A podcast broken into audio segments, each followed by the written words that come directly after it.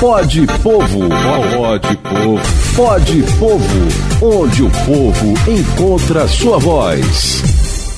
Tá na hora de mais um Pod Povo, podcast do Cindy Petro NF aqui pela Folha FM, também em todos os tocadores de podcast em nossas plataformas da Folha FM e do Sindipetro NF. É só dar um busca aí que você vai encontrar tanto no Face, YouTube, Instagram, todas as postagens e todas as edições desse Pod Povo. No comando, Teseu Bezerra, que vem com coisa boa para hoje, né, Teseu? Bom dia, bem-vindo.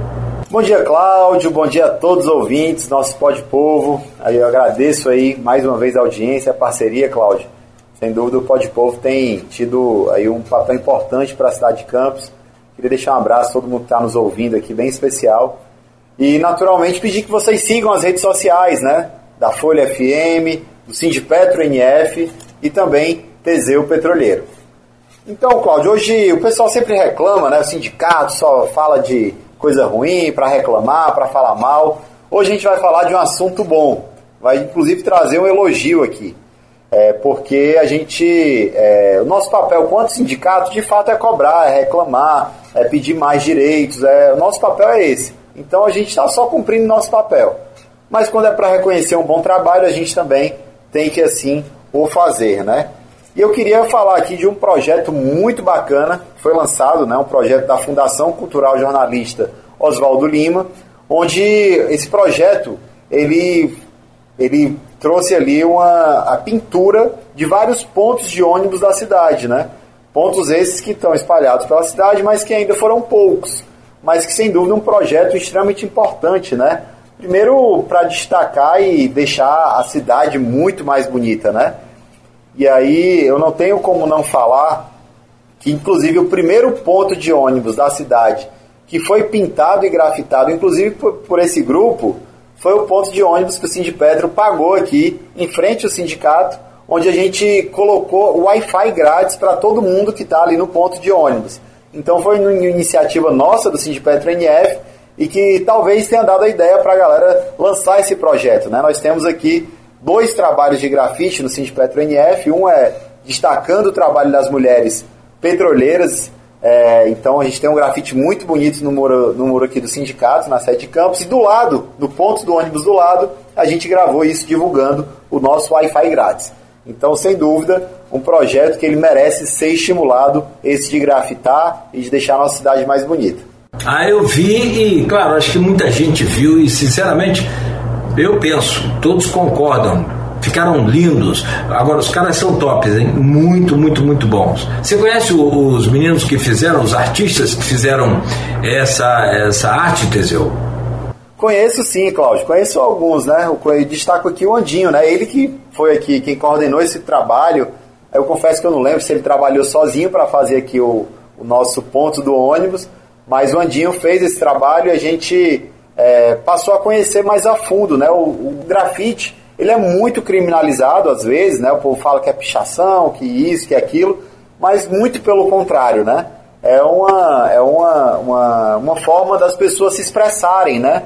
E a gente teve a oportunidade com esse projeto que foi lançado edital, que é o projeto da prefeitura, e aí naturalmente nosso elogio à prefeitura pelo incentivo, que apesar de ter sido pequeno, é, ele foi um bom incentivo né, de deixar os nossos pontos de ônibus mais bonitos, a gente ter, ter noção de que o grafite ele expressa ali o sentimento da cidade, é, mas que ele foi uma excelente iniciativa. E tem aqui o nosso estímulo para poder é, expandir esse projeto.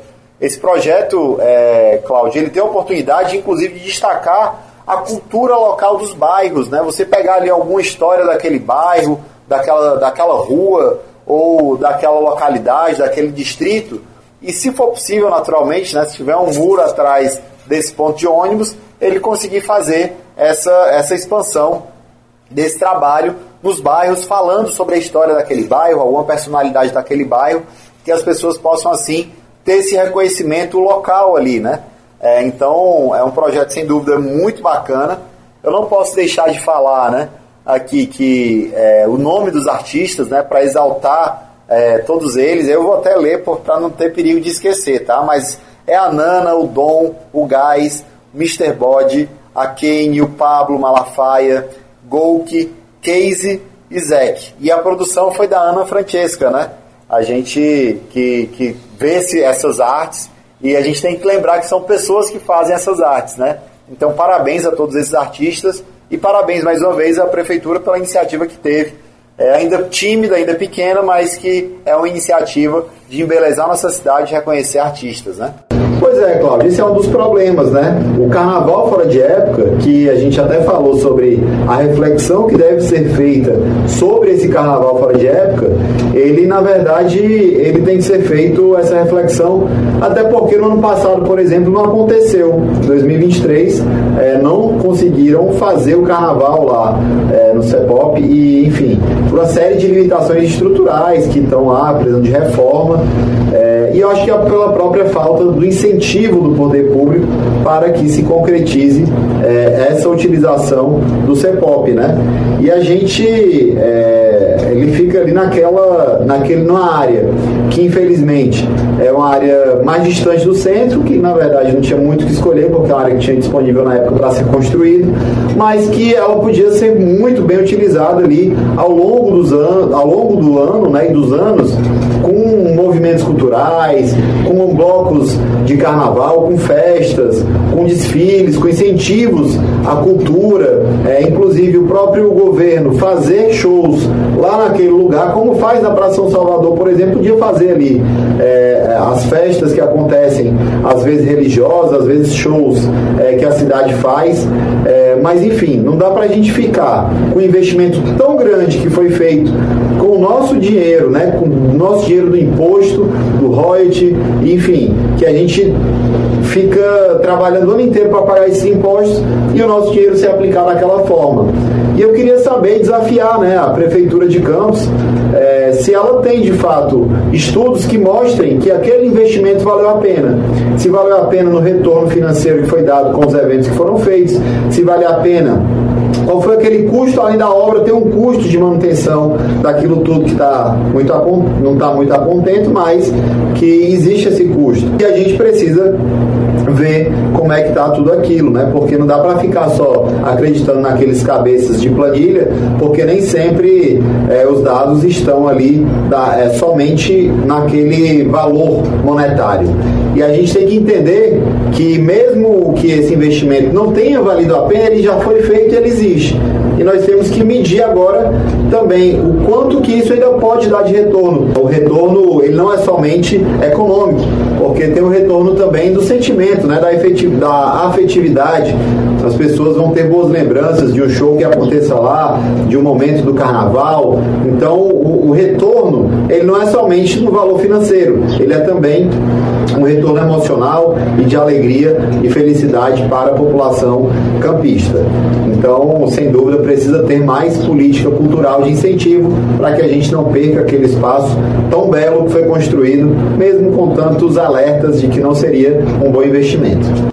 Pô, valeu, Teseu, muito bom. É, quer dizer, a gente precisa ter qualidade de vida. Qualidade de vida, cidade iluminada, cidade segura, cidade limpa, né? mas, sobretudo, cidade bonita.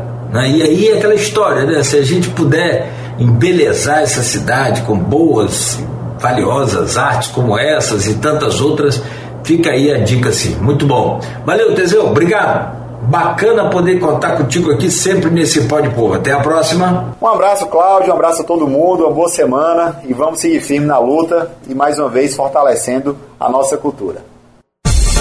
Pode Povo, pode Povo, pode Povo, onde o povo encontra sua voz.